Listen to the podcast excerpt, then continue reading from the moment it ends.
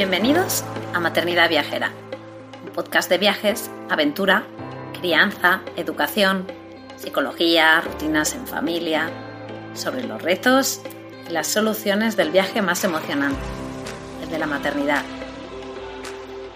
Si este programa te inspira, si te da ideas de viaje, te anima a vivir nuevas aventuras, te reta a salir de tu zona de confort, si te ayuda a mejorar tu paz maternidad generar tu vida o si simplemente te alegra un poquito tus días, te animo a apoyarnos formando parte de nuestra membresía anual.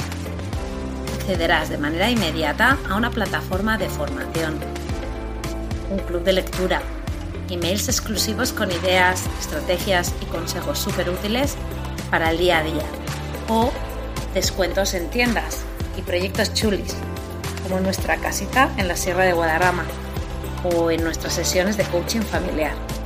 Y ahora sí, vamos con el episodio de hoy.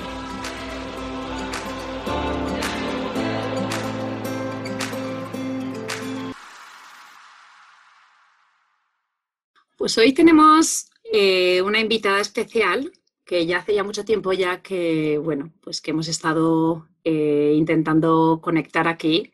Yo tenía muchas ganas, pero antes de presentarla voy a leer una cosita. Un viaje no son las fotos que se hacen, los regalos que se compran, ni los paisajes que se visitan. Un viaje es más que nada la gente que se conoce en el camino. Bienvenida Aldana de Magia en el Camino. ¿Cómo estás? Hola Laura, ¿cómo estás? Un gusto estar acá. Qué lindo escucharte. Sí, ¿verdad? Por fin, por fin. y además es que eh, lo que siempre hablamos también en los episodios, que es el tema también de los niños, ¿no? Que ya no somos ni nosotras, somos nosotras. hay que organizar todo. Organización global, pero bueno, de esto va la cosa, que es lo que hablábamos antes, ¿verdad? De esto va, va de niños y de la realidad. Eh, bueno, pues Aldana, eh, explícanos qué es magia en el camino. Uf, qué difícil. Eh, bueno, Magia en el Camino en realidad eh, lo nació en nuestra decisión en 2009, en julio del 2009, pero es algo como que yo digo que se vino gestando hace mucho tiempo antes, ¿no? Nosotros con Dino hace 23 eh, años va a ser que estamos juntos, es un montón de tiempo, un montón. casi la mitad de mi vida, 23 años, y cuando nos conocimos, a los dos nos unió mucho el hecho de viajar. Pero claro, teníamos nuestros trabajos, como, bueno, como cualquiera en clase media, su, trabajo, y teníamos 15 días de vacaciones. Yo siempre me pedía un día, una semana más para poder irnos, y todos los años nuestro objetivo era ahorrar plata durante el año para hacernos ese viaje a fin de año. En realidad era alrededor de marzo, febrero, marzo, a principio de año. Em, entonces, bueno, siempre era ahorrar, ahorrar, ahorrar, y cada vez que veníamos nos quedábamos con las ganas como de seguir, de seguir. Pero al que más le afectaba esto era a Dino, ¿no? El hecho de, porque él quería seguir, él desde siempre, desde muy chico, quiso viajar por el mundo y recorrer el mundo. Cuando no existía internet ni nada, se había recorrido todas las embajadas en Buenos Aires, para las embajadas, para sacar información de cosas, porque no, no había otra forma de acceder a, a qué se podía hacer en Vietnam, no había otra forma, era ir a la embajada de Vietnam, si había en Buenos Aires, o alguna relacionada con el sudeste asiático, para sacar información. Así que bueno, nada, él tenía como siempre esa idea dando vueltas en la cabeza y me la transmitió desde que lo conocí. Bueno, fueron pasando los años, los años, muchos, muchos viajes, pero esto de 15 días, 20 días, un mes. Me acuerdo que en el trabajo me decían, pero ¿cómo hacen para viajar todos los años? Porque no es que nos íbamos, nos íbamos a Marruecos, a Cuba, a México, a, Europa, bueno. Y yo decía, ahorrando, yo no gastaba ni en cremas, ni en ropa, ni en comer, ni, ni en almorzar eh, los mediodías en la editorial yo me llevaba mi, recipiente con la comida de la noche anterior. Era un ahorro que lo hacíamos con gusto. Hubo, hubo épocas en que ni siquiera nos tomábamos un, un bus porque decíamos no, no, no, hay, porque teníamos a lo mejor un viaje en mente que era un poco más caro, bueno, había que ahorrar para ese viaje. Y así siempre, hasta que un día, cuando en el 2006 volvimos de China, un viaje que fuimos porque una amiga nuestra española en ese momento vivía en Hong Kong, y nos dijo, tienen que venir, tienen que venir, Hong Kong es carísimo, aprovechen que yo estoy acá, que no gastan nada, bueno, pero bueno, nos costó conseguir el pasaje, pedimos un crédito para comprar el pasaje, o sea, sí, sí, sí, locura. A, ese, nivel, Eh, bueno, y cuando volvimos de ese viaje, como que nos hizo un clic muy fuerte, porque era algo totalmente distinto a lo que estábamos acostumbrados. Eh, y en ese momento Dino vino con más ganas de cumplir ese sueño de viajar por el mundo sin fecha de retorno, porque hay una frase que siempre decimos que la libertad es un viaje de ida, volver porque querés volver y no porque tenés que volver. O sea, esa libertad de poder decir, bueno, viajé 10 meses, me quiero volver, viajé uno, me quiero volver, viajé cinco, me quiero, o sea, volver porque tenés que volver, porque querés volver y no porque tenés que ir a la oficina a trabajar, ¿no? Esa era la, lo que a nosotros nos pasaba. Bueno, a partir de ese año también, eh, lo nombro mucho a Dino porque tiene mucho que ver el cambio con él, ¿no? Perdón.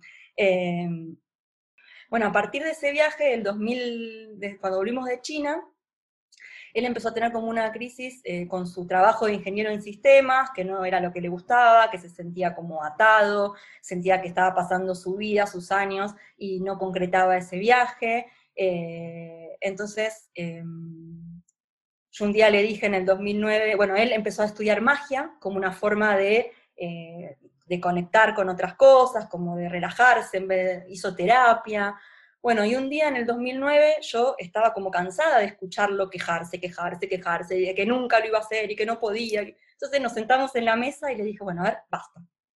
Hagámoslo ahora. Si no lo hacemos ahora, ¿cuándo? O sea, él tenía 39 años, yo tenía 34 años, ya no éramos de 20, de 25, ya teníamos todo armado, teníamos un auto, nuestro departamento, nuestros trabajos en oficina, y todo armado, y en esa época no era tan común como ahora. O sea, que ahora uno accede a más información y sabe que hay mucha gente haciendo lo mismo, entonces como que no lo ve tan loco. En ese momento, cuando yo, bueno, cuando tomamos la decisión y para arrancar en el 2010, yo me acuerdo que buscaba información del, transiberiano, de Mongolia, y lo único que encontraba en español eran tres o cuatro blogs de españoles, porque de, de latinoamericanos ni había, tres o cuatro, cinco blogs de españoles, que en ese momento me ayudaron un montón y que eran los que recién empezaron. Eh, hoy por hoy creo que ninguno de ellos, salvo uno, sigue existiendo. Em, pero bueno, y, yo decía, claro, o sea, toda la gente nos veía como que estábamos locos realmente, porque ya vas a cumplir 40 años, le decían ahí, no tenés ahora necesidad de dejar todo e irte. O sea, claro, no es que tenés 20, 25, tenés 40. Entonces, bueno, eso fue también un cambio grande. Eh, bueno, entonces ese día dijimos, bueno, ok, hagámoslo.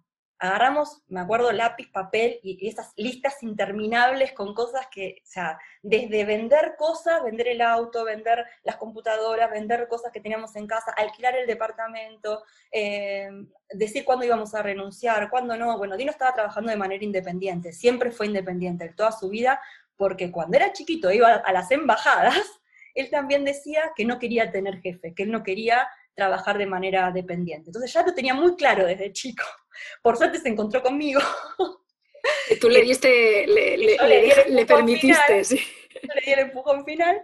el eh, empujón, exacto, sí. El empujón. Eh, bueno, y entonces ahí fue un poco que decidimos, bueno, vamos a hacerlo.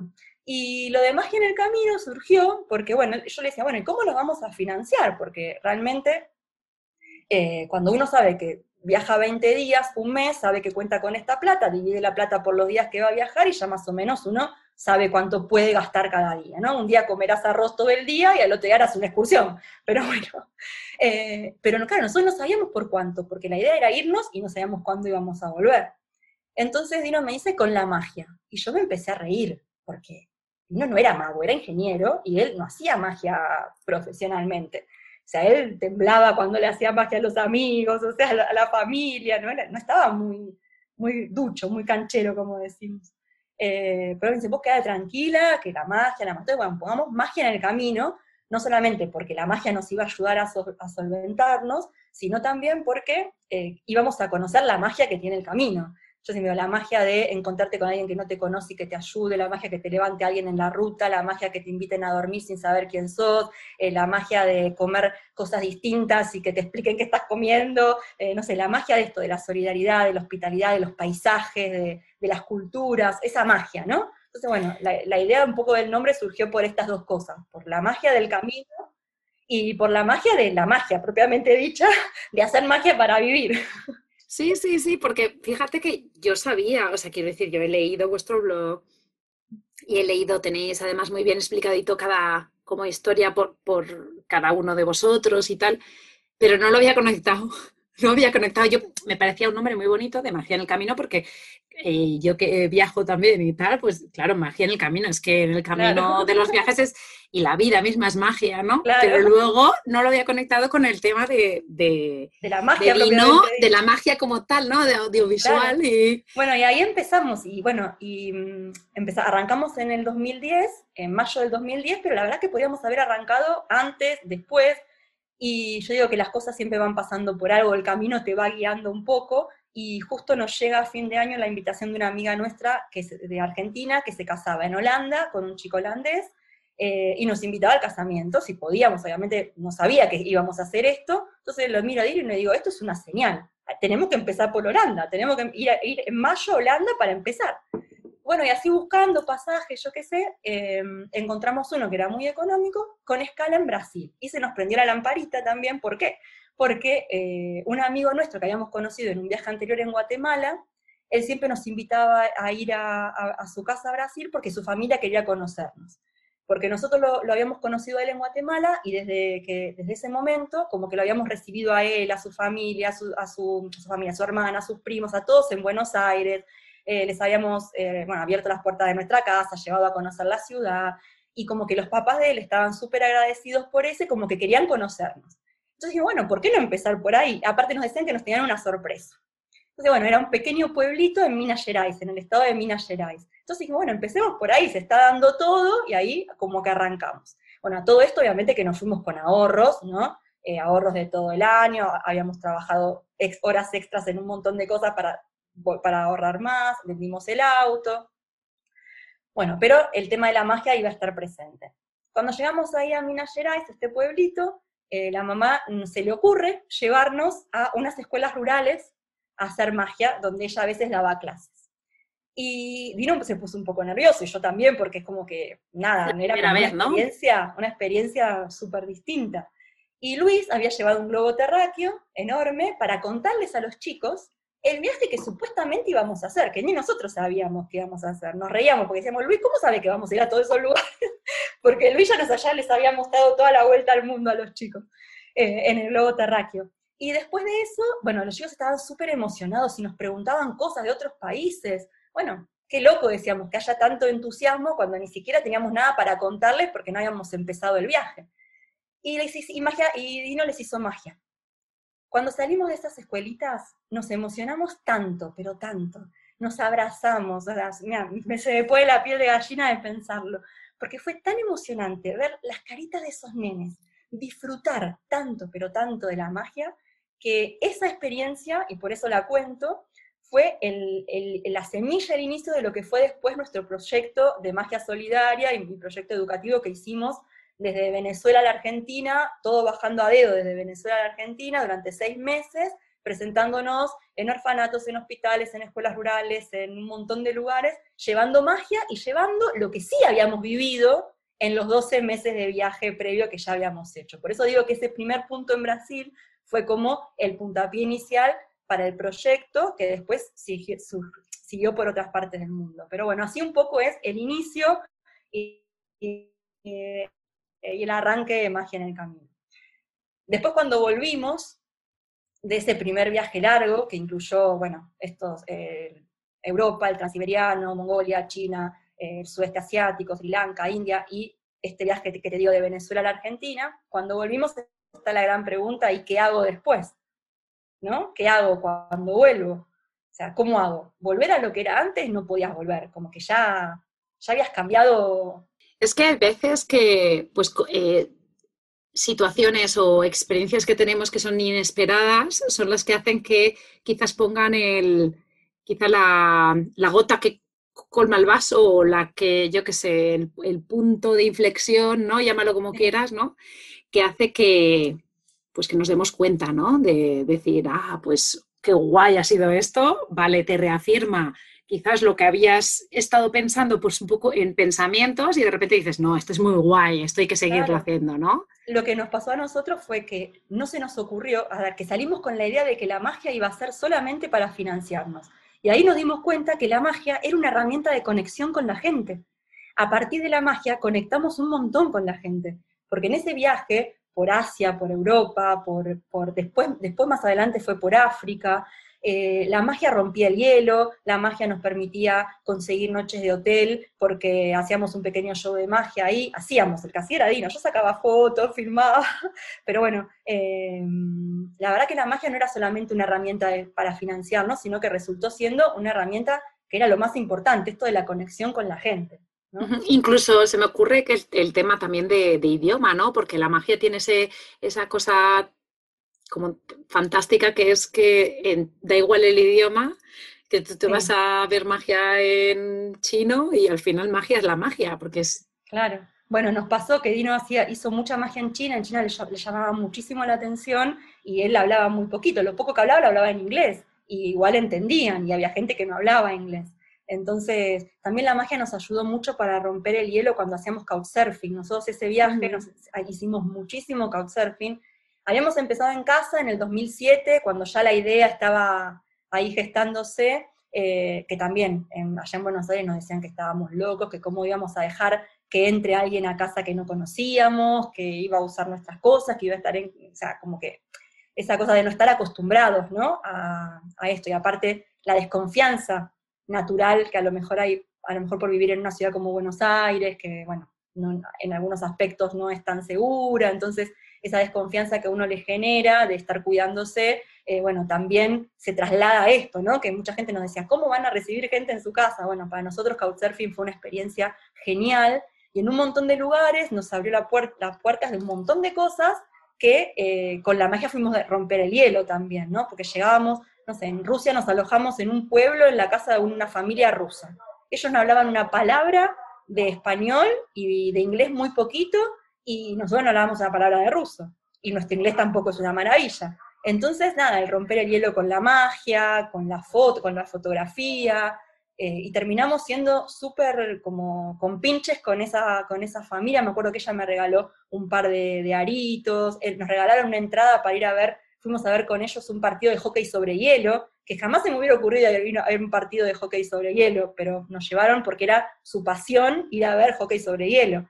Entonces, esas cosas con Couchsurfing están muy buenas y la magia nos ayudó mucho a romper ese hielo. Sí, sí, sí, es que es como que al final ves que todo conecta, ¿no? Lo de, lo de Steve Jobs, de lo de conectar los, los dots, ¿no? Los puntos y tal, y, y, al final, exacto. Em, esto me llama la atención lo del couchsurfing porque, bueno, hicimos un, episodio ya en la primera temporada sobre, no, no fue sobre esto, fue, fue entrevistamos a, Miriam de Nosaltres Cuatro Viagem y ella, pues que utilizaba mucho, pues estuvimos hablando, ¿no? Del, del mm. concepto del couchsurfing, pero me sorprende que estamos hablando del 2009, o sea, que es hace mucho mm. tiempo, que ahora yo, por ejemplo, lo escucho, que me considero que que, estoy muy abierta ¿no? a nuevas maneras de hacer las cosas y de tal. Eh, y ahora yo estoy considerándolo, o sea, diciendo, ah, bueno, pues oye, mira, pues es verdad, si tú vas a estar en la casa de otro, ¿por qué no otro va a estar en mi casa? Si yo voy a cuidársela, ¿por qué no me la va a cuidar esa persona? O otra persona que no sé ni siquiera la misma, ¿no?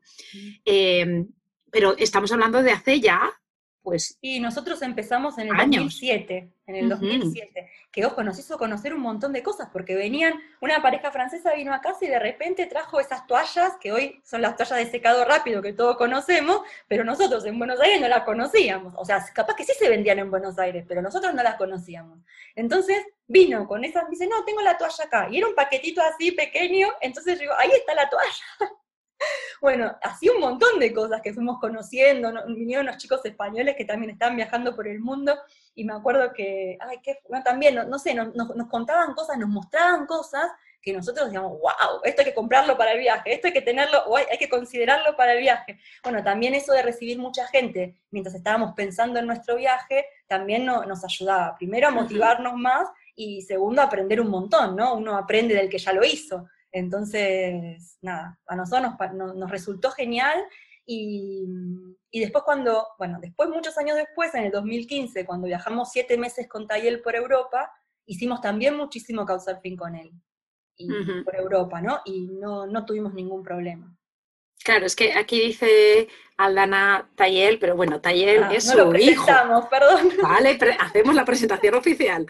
O sea, después de, ellos salieron en el 2009, eh, hicieron su cambio de vida eh, de ingeniero a mago, de periodista en oficina a emprender un, Freelance, a freelance y, y- y, bueno, pues sin, sin tener que estar eh, preocupados de, eh, de estar en un lugar, ¿no? Eh, de, de ser- de tener esa libertad de la que habías hablado antes, ¿no? Sí. Eh, y entonces, aquí es donde damos el ahora paso. volvemos. ¿Qué pasó, Bueno, Aldana? ese, de ese primer viaje de 18 meses, que terminó con ese seis meses por, de- por América del Sur, eh, volvimos a Buenos Aires. En el, 2000, en el 2012 hicimos muchos viajes eh, por la Argentina, 2011, 2012 hicimos muchos viajes por la Argentina y nos fuimos tres meses al sur de África, también todo a dedo y a llevar magia. Hicimos magia en aldeas, hicimos magias en, en orfanatos, bueno, otra experiencia increíble, increíble eh, con los chicos en África. En algunos lugares decíamos, ¿para qué buscar un, un lugar para hacer magia si están en la calle? Y nos pusimos en la calle a hacer magia y era una multitud de nenes divirtiéndose, no, experiencias súper, súper lindas. Bueno, todo eso lo contamos más en nuestro libro, que ahora les cuento también. Eh, en el 2013, cuando volvimos de África y nos quedamos en casa, quedé embarazada de, de nuestro niño y nació a fines del 2013, Tayel. Tayel es un nombre eh, que significa hombre libre en mapuche. Sí, o sea que ya, ya, ya buscasteis, o sea, le pusimos la semillita. la semillita, ya le habéis ya marcado, Sí, sí, pobre, po- para que no tarde treinta y pico años en... claro, en en- hacerlo, tal cual. Eh, pero bueno, es un nombre que nos gustó muchísimo cuando lo escuchamos cómo sonaba y cuando leímos su significado nos gustó mucho más. Así que llegó a nuestras vidas en diciembre del 2013. Y bueno, y a partir de ahí, eh, todo el 2014 nos dedicamos a escribir nuestro libro, que se llama Magia es Viajar, que cuenta todos los viajes antes de, el AT, como digo yo, antes de Tayel, ¿no? Toda nuestra vida y nuestros viajes AT. Eh, bueno, nosotros empezamos cuando a fines del 2014 presentamos el libro en distintos lugares del país y cuando volvíamos para Buenos Aires en, una, en un viaje tuvimos un accidente, eh, el auto dio como tres vueltas, fue bastante grave, pero bueno, milagrosamente no pasó nada, Tayel no tuvo ni un rasguño, eh, yo unos moretones y Dino fue el que se lastimó un poco más, pero gracias a Dios, a todos los dioses, a los santos, a, quien quieramos agradecerle, eh, estábamos todos bien. Entonces, bueno, eso retrasó algunos viajes que teníamos de presentación del libro, pero decidimos cumplir en el 2015 el viaje que ya teníamos planeado, que era irnos con Tayel durante siete meses eh, a Europa. Ese fue el viaje que hicimos con él, y el que yo digo que fue el que más me costó al principio a mí, los primeros meses, sobre todo el primer mes, darme cuenta que era otro viaje, que era otra forma de viajar, que yo no era la misma, que el viaje no era el mismo, y que ahora éramos tres. Había que hacer el clic. Claro, es que a mí esta es la parte que a mí siempre me gusta pues meter un poco el dedo en la... Indagar, indagar. indagar y, y porque es, es, pues, a ver, viajas y viajas tú sola y viajas en pareja, fantástico, maravilloso, eres tú. Todo perfecto. Eh, pero aquí, pues un poco en, en el programa, pues intentamos ver un poco, eh, eh, quizás cuál es el antes, ¿no? El, el pensar, bueno, pues sí, ahora yo decido y luego cuando una vez que lo tienes, el ver en qué, eh, co- como hacer una reestructuración familiar, ver qué, qué es, y de tu mente, ¿no? De, sobre todo de tu mente, de entender Ujú. que hay cosas que, eh, que te va a costar, a, a los que estás acostumbradas en un viaje, por ejemplo, en mi caso, yo estaba muy acostumbrada en los viajes a sentarme en un café a escribir, a escribir, a escribir, a escribir, a escribir, el diario, lo que sea. Era muy común para mí, o irme a sacar fotografías de detalles todo el tiempo. Bueno, yo los primeros meses no lo pude hacer con Tayel. Eh, no, no, no me pude organizar, eh, me sobrepasaban algunas cosas, y además fue un viaje que siempre yo, bueno, a partir de ese viaje yo escribí un post que se llama 10 cosas que nadie me dijo sobre viajar con niños pequeños.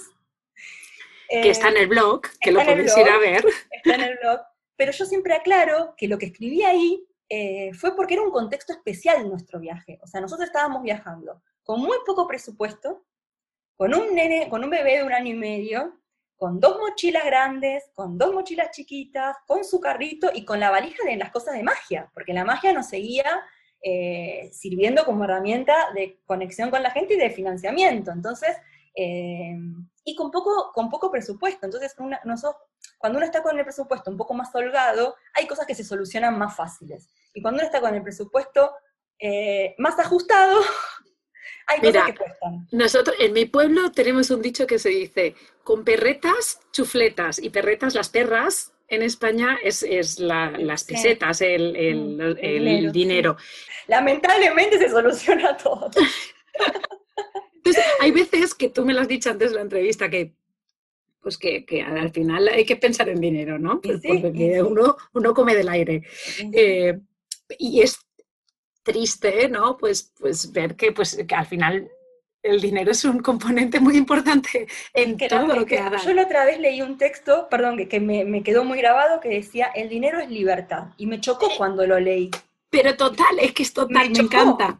Me chocó cuando lo leí. ¿Cómo? ¿Viste? Porque uno trata de no darle importancia, tanta importancia. Pero la chica lo explicaba de una manera que yo decía, y tiene razón, porque ella decía, bueno, yo puedo, tengo la libertad de elegir qué estudiar y pero si no me puedo pagar la carrera, no, o, los, o, lo, o el colectivo, el bus para llegar a la universidad, o los libros, y no soy tan libre. Entonces, bueno, como que me quedó tan grabado eso, que bueno, si uno lo traslada a los viajes, y ahora trasladándolo pensando en nuestro contexto, en nuestra situación de ese viaje, que demandado nos mandamos a hacerlo, eh, teníamos muchas ganas de viajar, teníamos muchas ganas de viajar con Tayel, de, ver que, se, que, uno podía seguir haciendo lo que le gustaba, que un hijo no era un impedimento, que, que él se sumaba al equipo, eh, y nada, queríamos hacerlo. Entonces, bueno, salimos. Obviamente que los primeros meses fueron así como más esto, ¿no? De buscar de buscar y aprender, ¿no? Yo ahí me di cuenta como de tres cosas fundamentales que, que siempre digo de viajar, de hacer este clic, uno es precisamente hacer esto, hacer el clic, ¿no? Entender, entender vos internamente, como mamá, como mujer, que el viaje es otro, que hay otros tiempos, que hay otros ritmos, que posiblemente algunas cosas de las que vos estás acostumbrada a hacer, a lo mejor no las vas a poder hacer. No digo que no las vuelvas a hacer, porque yo ya las volví a hacer, pero Taller tiene siete años. Pero al principio, y con esa eh, adrenalina de ganas de querer hacerlo, de querer viajar, de que, de que, de que quiero, no, no, no, era demostrarle a nadie, pero era sentirme bien haciendo lo que me gusta con mi hijo, porque era, éramos ahora en familia, pero tenía que ser lo mismo. Eh, entonces, bueno, eso de hacer el clic. Y, y, una vez nos pasó, que ahí caí, nos cayó a los dos la ficha, como se dice, que entendimos una frase que puede ser muy tonta, pero a nosotros nos cayó la ficha cuando la escuchamos y la pusimos en práctica, que es, tus necesidades no son las de ellos. Y Voy rápido dos ejemplos, o uno que me acuerdo ahora. Me acuerdo que estábamos en, Jujuy, no, en Salta, en la provincia de Salta, en Argentina, en el norte de Argentina, y estábamos volviendo de una caminata, en Cafayate, volviendo de una caminata por los viñedos, y a mí me agarró un calor, unas ganas de volver al hotel, de bañarme, de sacarme la ropa, de comer, tenía hambre. ¿Viste cuando estás en esos momentos que, que nada, Y que nadie te puede hablar, ¿no? No, sí, que necesitas parar, que, te molesta el calor, te molesta el sol, te molesta eh, la transpiración, que no sé. Bueno, estaba en un momento que quería, quería sacarme todo, bañarme y, llegar al hotel bajo la sombra. Eh, y Tayel venía caminando a su ritmo, tenía tres años, paseando, agarrando todas las piedritas que encontraba, eh, jugando con todo lo que veía, y en un momento se puso a jugar con unas piedritas, y yo en un momento le iba a decir, pero Tayel, dale, apúrate, y me paré en seco, como que no lo dije, y ahí me hizo clic y me acordé de esa frase y digo, él no tiene necesidad de volver al hotel ahora, de cambiarse, él tiene necesidad de jugar porque encontró algo que le estaba gustando en ese momento y que estaba perfecto que lo esté haciendo. Entonces, su necesidad no son las, mis necesidades no son las de ellos. Y a veces, no es que, que estoy diciendo siempre hay que imponer, hay que poner prioridad a la necesidad de ellos. No, hay que, en un viaje, obviamente, todas las necesidades tienen que estar eh, contempladas, ¿no? Pero en estos casos puntuales, en donde uno a veces tiene ganas de hacer otra cosa, ver la situación, leer la situación y ¿cuánto tiempo jugó más a las piedritas? Estuvo cinco minutos, menos, menos, tres, cuatro minutos, se cansó de jugar a las piedritas y seguimos camino al hotel. Entonces, si yo lo hubiera gritado, si yo lo hubiera, me hubiera enojado, lo hubiera dicho, la purata, hubiera generado un clima que se hubiera Mm, o sea, hecho feo en, el viaje en ese momento, y bueno, y si uno, yo digo, si uno piensa en esa frase como que trata de evitar ese clima feo que se pueda generar, ¿no? No siempre se puede, pero digo es eso, ¿no? tener en cuenta que sus necesidades no son las de ellos. Y eso viene muy relacionado con respetar sus tiempos. O sea, uno cuando viaja con chicos tiene que entender que ellos no pueden llegar a tener hambre, porque cuando tienen hambre se ponen nerviosos, como los adultos. Eh, cuando son más chiquitos, los, tiempos de la siesta, los tiempos de juego, si se y él es muy sociable en el sentido de que él ve a un nene y automáticamente ya es su mejor amigo. Entonces, bueno, si se encuentra con un nene y quiere seguir jugando, y bueno, no pasa nada que juegue 20, 30 minutos más en el parque y que nos perdamos de ir a ver una cosa. No importa, porque estamos viajando en familia, estamos tratando de hacer cosas para todos, ¿no? Y, que al fin y al cabo lo que importa son los momentos que pasas juntos en el viaje. Sí, pero bueno, también te digo que, eh, todo, lo que has contado, el ejemplo que has contado, que obviamente estamos hablando de viajes, pero que se, que se puede extrapolar perfectamente en la vida. O sea, eh, bueno, yo lo implementé mucho y me, ha salvado de, muchas, eh, de muchos enojos que venían internos míos, obviamente, por implementar esa frase. O sea, como que lo tratamos de tener siempre, siempre presente, ¿no? Pues nada, tatuado en la piel, tatuado. no tanto, pero más o menos. Mis necesidades no son... No, porque, sus necesidades no son las mismas. Claro, porque uno a veces es como que, nada, ¿no? Y otra cosa que también ayuda mucho es ver si lo que está pasando es realmente eh, necesario, o sea, es tan grave como para enojarse, ¿no? O sea, eso también. Sí, sí, pero que son, eso, son, son consejos de madre, punto, ¿no? Eh, sí, y, es mi experiencia también. yo siempre digo, a lo mejor a otra mamá no le afecta, pero bueno, a mí no, pero yo creo que yo creo que, que, sí, o sea, el ejemplo que has contado es súper súper importante, porque muchas veces, y nosotros aquí también defendemos mucho en que pues las aventuras se pueden vivir diariamente, no hay que esperar a, pues, a los meses que tengas de vacaciones, ¿no? Entonces vivir la vida pues también como una aventura entonces, el día a día, parece como que el día a día tenemos que ser de una manera, ¿no? Y ir contra reloj y tal. Y al final es que es verdad que la vida, lo que hablábamos del dinero, la vida nos hace pues que tengamos este, eh, pues esta tensión, ¿no? De, tengo que llegar a los sitios, tengo que llegar al trabajo, tengo que llevar al niño, tiene, tengo, tengo, tengo, tengo, de lunes a viernes y parece que hasta que no llegas al fin de semana no eres capaz de desconectar, ¿no? Pero, pero estos consejos que das, pues también un poco pues para decir, pues en el día a día también respirar hondo y ver un poco eh, eh, lo que has dicho la segunda de es mm, tan importante, es cuando muchas veces decimos, venga, vamos, date prisa. Es, como, tengo tanta prisa. Bueno, también una vez nos pasó en un, estábamos desayunando con unos amigos en Rosario que nos habían invitado a desayunar y Tayel tenía un año y un mes, creo.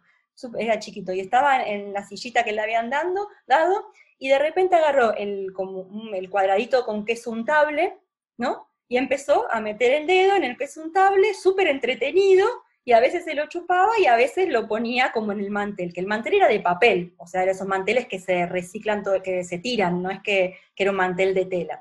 Entonces en un momento yo le iba a decir, ay, Taller, no hagas eso, como que estaba haciendo un... Y de repente me di cuenta que él estaba tan entretenido haciendo eso que a nosotros nos permitía charlar y desayunar con nuestros amigos, ¿y por qué le iba a decir que no ensucies y de última, qué estaba haciendo tan malo? O sea, se estaba ensuciando la ropa, se estaba metiendo queso en la cara, estaba ensuciando el mantel que era de papel y que la, camarera iba a pasar y lo iba a hacer un bollo y lo iba a tirar. Entonces me relajé, no le dije nada. Y eso yo trato, trato de hacerlo en casa todo el tiempo, todo el tiempo. Y a no le cuesta más, pero yo le digo, ¿qué es lo más malo que puede pasar? ¿Entendés? O sea, bueno, déjalo, o sea, ¿qué es lo más malo que puede pasar? Entonces yo creo que con eso, también en los viajes y en casa, te ayuda mucho a que haya un poco más de armonía, porque si no uno se, se, queja todo el tiempo. No, un poco, no, mucho. Aldana, por esto nos estás dando lecciones de vida, ¿eh? pero bueno, yo trato de implementarlo. A veces me sale y a veces no, ¿no? Obviamente. O sea, todas somos seres humanos que, nos pasan estas cosas, pero bueno, yo trato, trato de implementarlo. Sí, bueno, una cosa es la teoría y otra es la práctica, pero saber la teoría te ayuda para la práctica, ¿no? O sea, no hay que... No, no, pero muy guay, muy guay. Eh, Aldana, ¿qué países has visitado, habéis visitado con Tayel? Bueno, con, con Tayel estuvimos, bueno, en, Uruguay, en Brasil, en Chile y mucho de Argentina también. Eh, y después estuvimos, cuando estuvimos en Europa, eh, bueno, España, Italia, Portugal, eh, Croacia, Eslovenia, Bosnia, y después nos fuimos más para el norte, no mucho, pero hicimos algo de Austria, de, mm, de Bélgica, de Holanda, o sea, no, más, más Europa, del, Europa Occidental y muy poco de Europa del Este con Tayel, ¿no? Y la idea cuando, cuando nosotros ahora estamos viviendo en España, eh, y la idea de venir acá era también empezar a, teníamos pensado ir a Egipto, Marruecos, bueno, pero todo, todo se... Todo se andará. Sí, sí, sí. Bueno, es que eh, Aldana, bueno, y su familia llegaron, pues 20 días me dijiste, ¿no? Antes del... 20 días antes del famoso estado de alarma. Del estado de alarma del 2020 de la marinera. Creo que fue, bueno, nosotros siempre decimos que en el 2010 dimos este primer salto, que fue crear magia en el camino, y diez años después volvimos a hacer otra locura, entre comillas, pero bueno, eh, para muchos así, de dar otro salto, de hacer otro cambio, que era inmigrar eh, un poco tampoco, sin nada fijo, sin nada muy estable, eh, bueno, si bien fue a España, que uno comparte el idioma y comparte muchas cosas, mi abuela nació en Pontevedra, bueno, algo uno siempre tiene, pero eh, nada, era como otra aventura totalmente distinta, con un ella de seis años, que ya tiene sus cosas formadas en Buenos Aires, bueno, fue como, cada diez años hacemos una cosa rara nosotros. Esperaremos a ver en el 30, ¿no? A ver qué pasa. Bueno, Tayel ya entonces ya será ya un... Ya va a decidir, va a hacer lo que quiere. Exacto, igual cambio lo da él en vez, en vez de vosotros. Pero, pero sí, bueno, son muchos países. ¿Tienes algún favorito? Eh, ¿De niños?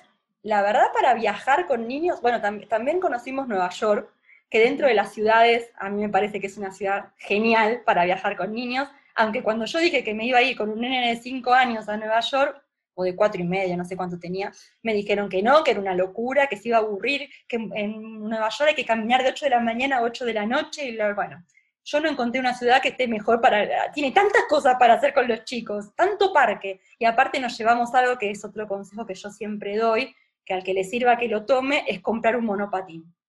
Anda, pues eso yo no... Un monopatín. A nosotros el monopatín nos salvó la vida, ¿por qué? Porque él avanza, Recorrimos. Pero el, de, el, que tiene. sí, patinete. Sí, el patinete, le llamamos en España. Sí. El patinete, bueno. El scooter, ¿no? De, sí. Claro, pero no eléctrico, ¿no? El que va sí, sí, sí, sí. pedaleando. Bueno, y mm, a nosotros nos salvó. Ya lo habíamos usado en Río de Janeiro, lo habíamos usado en Buenos Aires, en un montón de lugares, pero en Nueva York fue como la salvación. Porque claro, una ciudad que tiene tanto para caminar, tanto parque, tanto para conocer, el monopatín era un medio de transporte genial para él, porque él no se, no se cansaba caminando, no se aburría, entre comillas, caminando, ¿no? Además de que yo le preparé, porque también tenemos un emprendimiento que Viaja Jugando, que yo le preparé material para que él juegue mientras viaje en Nueva York, y eso también nos ayudó, pero más allá de eso, el monopatín es como que es un consejo súper súper bueno para las grandes ciudades. No, pero yo nunca nunca la había eh, escuchado. A nosotros nos salvó y, ni, me lo había planteado, pero ya ahora nosotros que vivimos a dos horas y media de Nueva York. Bueno. que, bueno, los niños la verdad que nunca se han quejado y tal, pero sí que es cierto que la cantidad de tiempo que caminas y luego hay muchas veces que quizás eh, teniendo el patinete te da alas a hacer otras cosas, ¿no? Claro, el moverte, claro, porque nosotros claro, ya más rápido. Efectivamente, más, más rápido y que puedes decir, venga, pues me salto esta estación de tren y voy bajando por esta, claro. para qué tal. Sí, sí, sí. Oye, pues mira, he apuntado. Sí, apúntalo y, vas a ver que está, la verdad que a nosotros nos vino genial, eh, cruzamos el puente de Brooklyn con, la, con el patinete y no es lo mismo, o sea, es largo el puente. Bueno, capaz que un nene chiquito capaz que se cansa, bueno, con el patinete no se cansa y lo quiere hacer. Y va y vuelve. Claro. Entonces, la verdad, a nosotros nos vino genial. Y en Nueva York fue una de las ciudades que más lo usamos, pero en general, cuando vamos a una ciudad, lo llevamos porque es como, ahora a fin de mes tenemos que ir a Sevilla por unos trámites, bueno, lo vamos a llevar porque sabemos que, ahí lo va a usar también. Pero bueno, volviendo hacia los destinos, em, todo lo que es eh, la Patagonia Argentina a nosotros nos gusta mucho para viajar con chicos. Eh, el contacto con la naturaleza y los animales y los paisajes, nos gusta mucho, pero después en realidad todos los destinos, nosotros somos de la idea de que todos los destinos son para viajar con chicos y, todas las edades son para viajar. O sea, eh, no, no, es que, no es que hay un destino que es más o menos para chicos. Creo que eh, dentro de, no te vas a meter en el medio del Amazonas sin, nada, ¿no? Pero digo, que todos los destinos, incluso al Amazonas en excursión, por la navegación que hay por el río, por Manaus, se puede hacer perfectamente con chicos, ¿no? O sea, lo que voy es que yo creo que siempre que uno lo pueda adaptar a sus necesidades y a las, necesidades de los chicos, eh, no tiene por qué haber problemas. Y algo que yo siempre eh, como que rescato o destaco es que nosotros como adultos y los chicos como chicos seguimos siendo los mismos de viaje. Entonces no es que porque nos vayamos a un lugar nos van a gustar otras cosas o nos va, vamos a, hacer distinto, vamos a tener distinta personalidad o no sé, nos vamos a, vamos a comer diferente o no. Entonces cuando, cuando me dicen, no, es que este destino con los chicos, porque, ¿y pero por qué no puede ser con chicos? ¿Qué es lo que pensás que a lo mejor no les va a gustar? ¿No hacen esto en tu casa? Bueno, o en tu ciudad, bueno, eso es una ciudad. O sea, es como que no sé, me parece que uno tiene que, intentar adaptar el destino si realmente le gusta a un viaje en familia. Y creo que no es imposible. Sí, sí, exacto, adaptarlo y luego tener en cuenta, obviamente, en la preparación ciertas cosas, ¿no? Eh, sobre todo, eh, pues estuvimos hablando mm, eh, de África y el tema de las mm. vacunaciones, sí, al final... La documentación. La documentación, también estuvimos hablando con Flor de Ruta del Mate de la Patagonia y también pues mm. ella decía, pues saber que hay ciertas cosas que en cierta edad no les permiten hacerlo, entonces saber que hay ciertas cosas que vienen, pues igual que un, tampoco una persona muy mayor o con problemas de corazón o lo que sea, pues tampoco pueden hacer, pues niños pues también tienen... Claro, sí, eh, Ir con conocimiento de causa y entonces igual pues piensas, mira, pues me compensa más esperar un poquito a qué tal, o, pero que bueno, a, mí me, pasó con, África, nos pasó con nosotros, Dino y yo fuimos a Mozambique, Botswana, Swaziland y Sudáfrica. Y yo siempre me quedé con muchas ganas de ir a Namibia, y es un lugar que quiero conocer mucho y que quiero que vaya Tayel también. Y en un momento, hace unos años, estuvo la posibilidad de ir, y yo decidí no ir porque yo quería que Tayel sea más grande, porque quería que lo vivencie de otra manera. Entonces es eso, no es que, o sea, no fui porque era con chicos, sino hice lo que vos acabas de decir, ¿no? Esperar, porque yo sé que ese viaje a los 8, 9, 10 años lo va a disfrutar y lo va a aprovechar muchísimo más que si lo hubiera hecho a los 4. No es porque a los 4 no lo hubiera vivido bien y no se hubiera quedado con un montón de sensaciones y de imágenes, sí, pero a mí como mamá, para poder compartirlo con él, yo siento que me gustaría más hacerlo ahora. Ojo, Aldana, que también ahí volvemos al tema del dinero. Ah, que si uno puede ir cada dos años a Namibia, pues fantástico. Te vas cada dos años y. Porque cada, el niño va y todos tenemos experiencias diferentes a mí, pero si uno está pensando económicamente. En que va a ir una sola vez. pues entonces hace preferencia, ¿no? Porque. Tal cual. Sí, a mí me dicen, oye, mira, pues eh, dinero infinito, ¿no? Eso sí que te da la libertad de decir, pues mira, me voy a Namibia ahora, me voy además 15 días y cuando sea más mayor, pues me voy tres meses. Claro.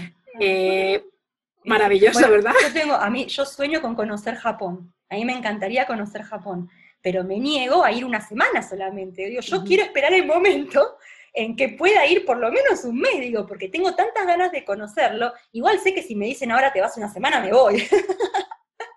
pero digo, uno en su imaginario, en lo que piensa, en lo que aspira, en lo que quiere, es como que yo digo, bueno, me gustaría realmente poder dedicarle, aunque sea un mes, a un lugar que yo siento que tiene un montón de cosas que a mí me gustarían eh, conocer y experimentar. Posiblemente hay gente que ni le interesa. Bueno, yo tengo, es más, tengo amigas que me dicen, yo no voy a Asia ni loca.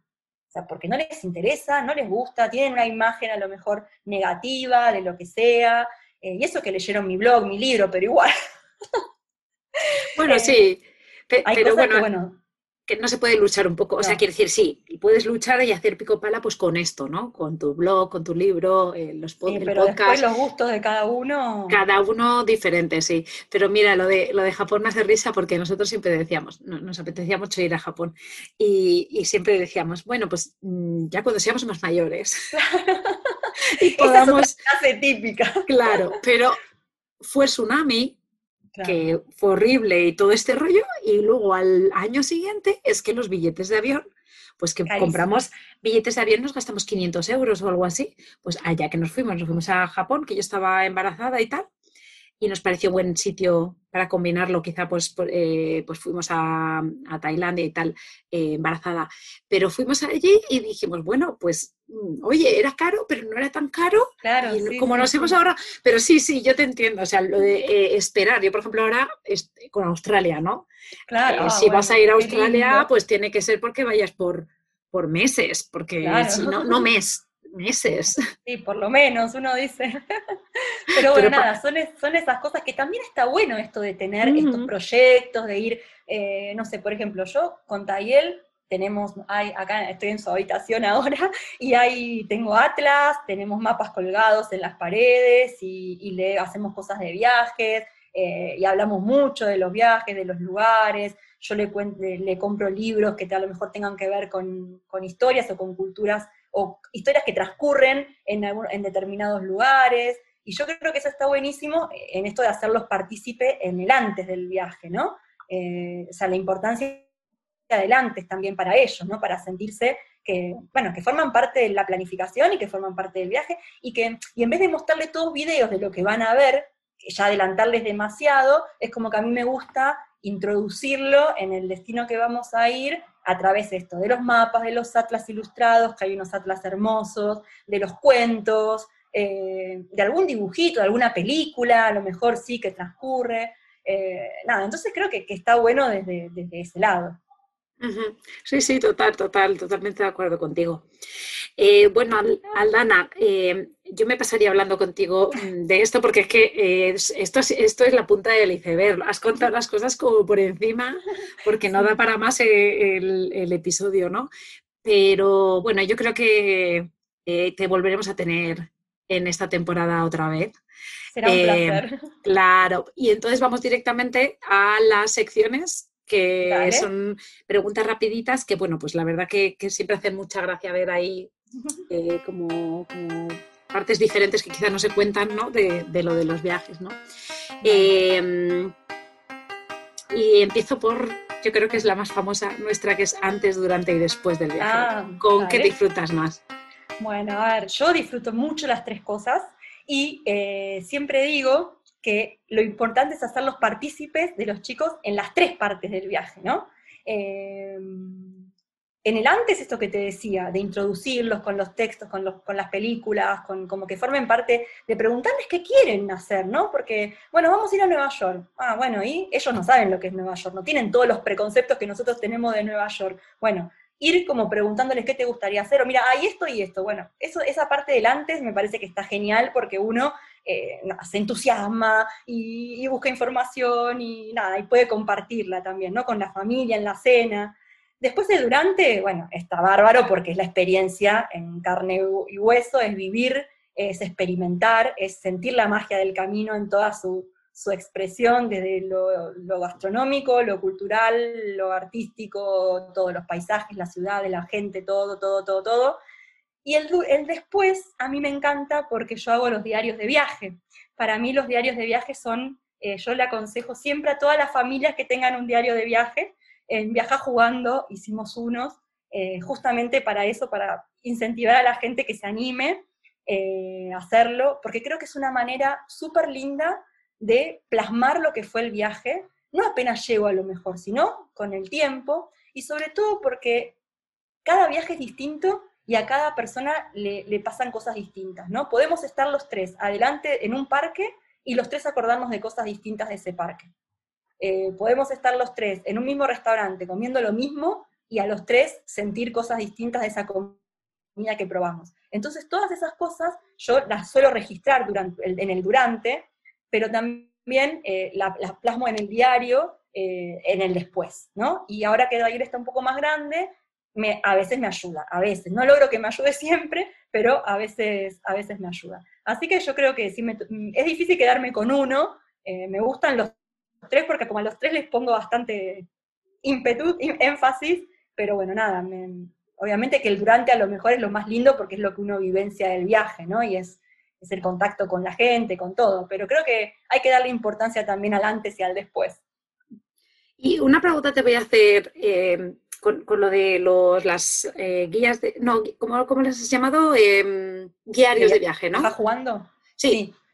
Eh, o sea que tú lo, lo rellenas tú, él te puede o no ayudar, pero al final del día o te lo llevas contigo yo lo que hago en realidad, eh, durante el viaje, trato de, eh, guardo papelitos de lo que sea, tickets, mapas, es más, ella ya sabe y se engancha y ve una, casa de información turística y sin que yo, le diga nada, él va y busca un mapa. Me dice, para el diario, mamá, como que ya guardó, su día, guardó el mapa para el diario. Eh, después los tickets, todo. Y yo lo que hago durante el viaje es escribir mi diario personal, a la noche, a lo mejor, o cuando tengo un ratito, voy escribiendo cosas.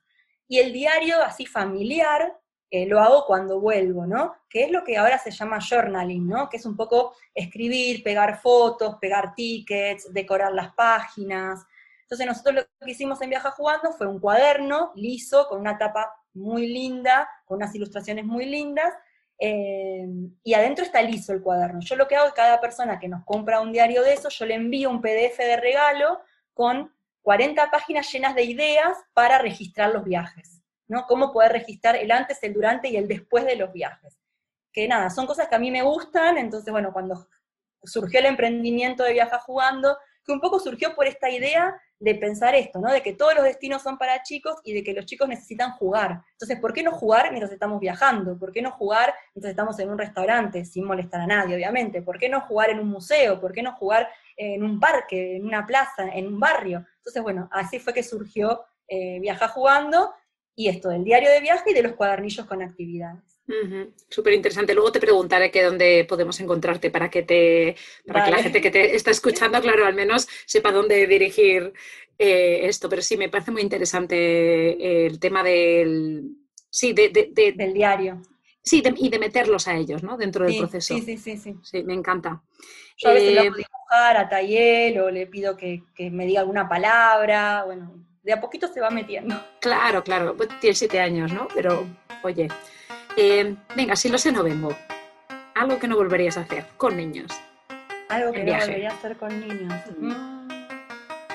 Ay, no, no.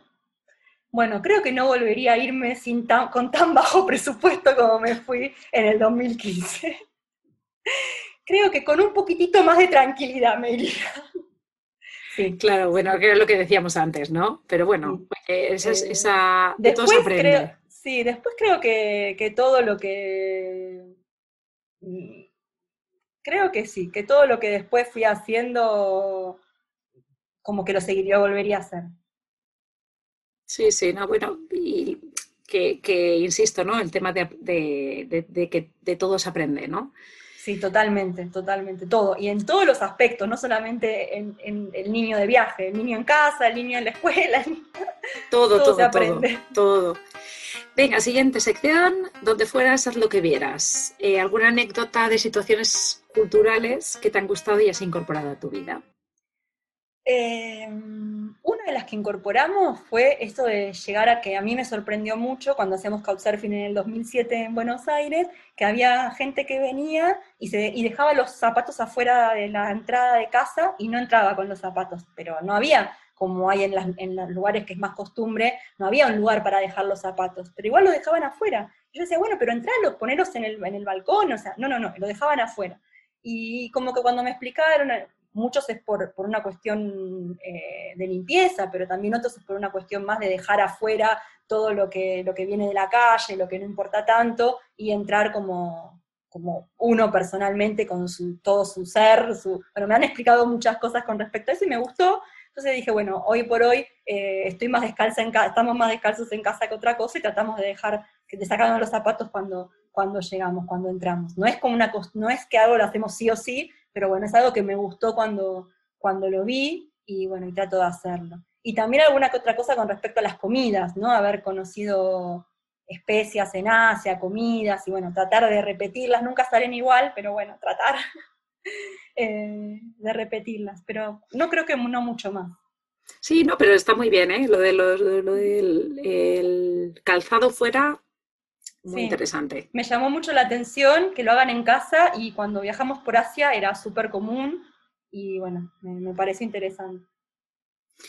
Bueno, y ahora ya, esto no es una sección, pero es una preguntita final, de qué mensaje le mandarías a familias que no se atreven a dar el paso pues, a viajar o salir incluso, ¿no? Eh, con más frecuencia. ¿Qué mensaje? Eh, les diría que obviamente que se animen, que es lo que todos decimos, pero les diría que no se comparen, que no se comparen porque hay una frase que siempre se dice que es uno cree que el jardín del vecino siempre tiene más flores y más pasto y a mí me quedó súper grabada también la primera vez que la escuché y es otra cosa que trato de incorporar siempre y que, que, se animen porque es, cada familia es distinta, cada viaje es distinto, cada lugar, cada... Y no importa si, si lo que están planificando no es de 10 meses como es la familia de al lado, si es de un mes y pueden salir un mes, háganlo un mes, si es una semana, es una semana, no importa, lo que importa es los momentos que se viven en familia, o sea, las cosas que, si son familias encima, o sea, si son familias que no es que están viajando todo el tiempo, sino que tienen unas rutinas más estipuladas y los viajes son, suelen ser más cortos, bueno, en general en esos viajes van a hacer cosas que en su día a día no hacen. Entonces tienen que como que aprovechar eso y pensar en eso y no estar pensando en que el otro lo hace de una forma, el otro lo hace de otra, el otro dijo otra cosa, el otro le va para, no, pero si va para allá, yo voy para allá. No compararse, como entender que son familias únicas y que todas las familias son lindas, que todas las familias son tienen como su, espíritu, sus secretos, sus, no sé, sus momentos íntimos y que está buenísimo hacerlos en viaje y que se animen y que no se van a arrepentir. Eh, nada, eso sería como mi mensaje. Y nada, en todo lo que, desde los, contenidos que nosotros generamos, en todos los que los podamos ayudar, obviamente que léanse todo, miren todo. Eh, hay un hashtag en, en, Instagram que se llama Consejos para viajar en familia y yo ahí subí creo que 36 fotitos con 36 eh, ideas.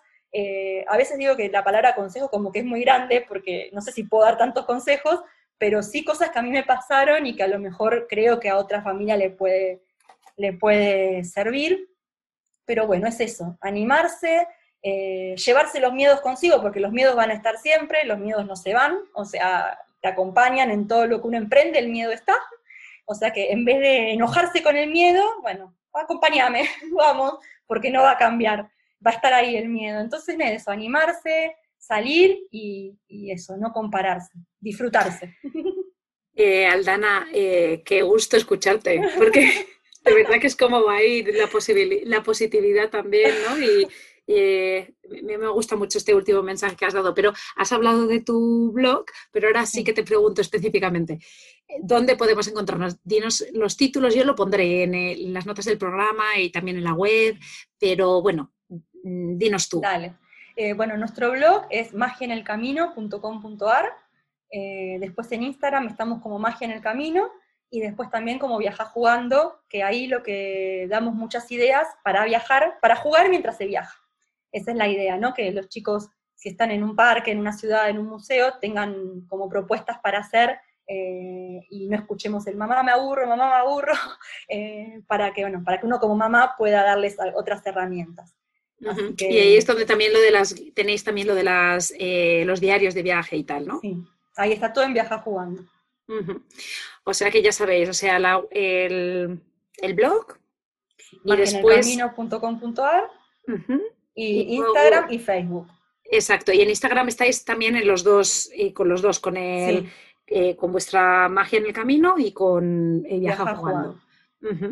Em, hay veces que yo pregunto lo de qué recursos te han ayudado en el camino, tal. Entonces yo ya no te la pregunto porque yo creo que el recurso que todo lo que habéis aprendido, que lo habéis puesto pues en palabras, ¿no? En, esto, pues como que, bueno, vale la pena y, tienen guías, pues eso, de, de, lugares en concreto. Esto que ha dicho también de, de Nueva York, ¿no? Nueva York con niños.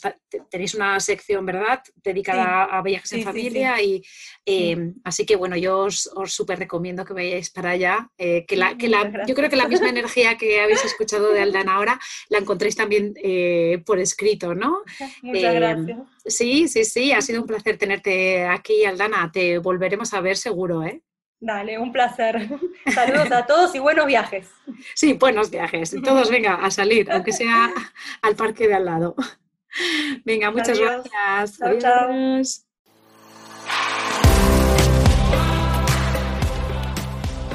Gracias por quedarte hasta el final. Espero que te haya gustado. Te animo a compartirlo con tus amigas o amigos y apoyarnos formando parte de nuestra membresía anual. Te espero la semana que viene.